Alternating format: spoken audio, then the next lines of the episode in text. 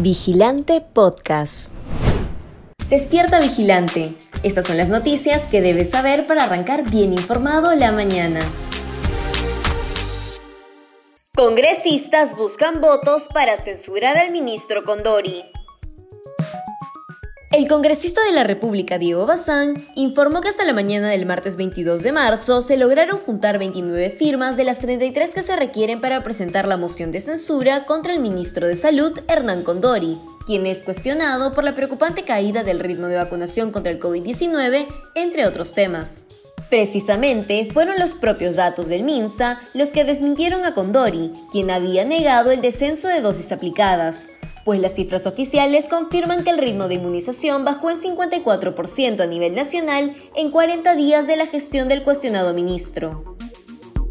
Bruno Pacheco no se presenta a declarar ante la Fiscalía por segunda vez. El ex secretario de Palacio de Gobierno, Bruno Pacheco, no se presentó por segunda vez a declarar ante la Fiscalía de Lavado de Activos, pese a que, en un video que difundió hace un par de semanas, aseguró que quería ser colaborador con la justicia y contar la verdad en todos los casos que se le vinculaban. La fiscal Luz Taquire levantó una nueva acta de inasistencia del ex hombre de confianza del presidente Pedro Castillo y consideraría esa actitud como una obstrucción a las investigaciones para sustentar un eventual pedido de prisión preventiva contra Pacheco. Planta de oxígeno continúa inoperativa por desidia de las autoridades.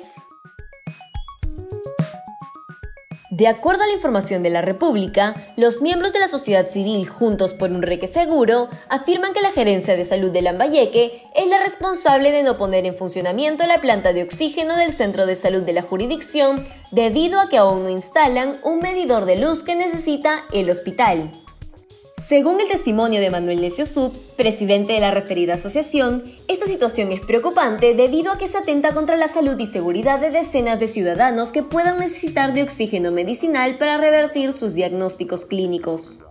Asimismo, expresó para el referido diario que es lamentable que sean las autoridades las que no muestren interés en habilitar dicha planta, incluso cuando el trámite logístico y los pagos respectivos fueron efectuados por el propio gremio. Contraloría detectó perjuicio económico de 387 mil soles por construcción de muros sin expediente técnico en Cusco. La Contraloría General de la República detectó un perjuicio económico de 387 mil soles en la Municipalidad Provincial de la Convención en Cusco tras realizar el megaoperativo de control regional. Según detalló en el informe de control específico, se ejecutó la construcción de muros para el puente Pavayoc en el distrito de Santa Ana, a pesar de no contar con estudios técnicos de suelo y cálculo de diseño estructural que sustenten la obra.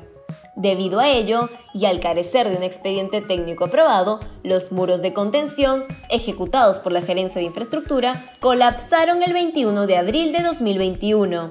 A esto se le suma que durante la realización de la obra se efectuaron varias modificaciones al expediente primogénito. Tras el informe, fue notificado el alcalde de la Municipalidad de la Convención y el procurador público de la entidad para el inicio de las acciones legales correspondientes contra los funcionarios y servidores que se vean involucrados y posean responsabilidad por el caso.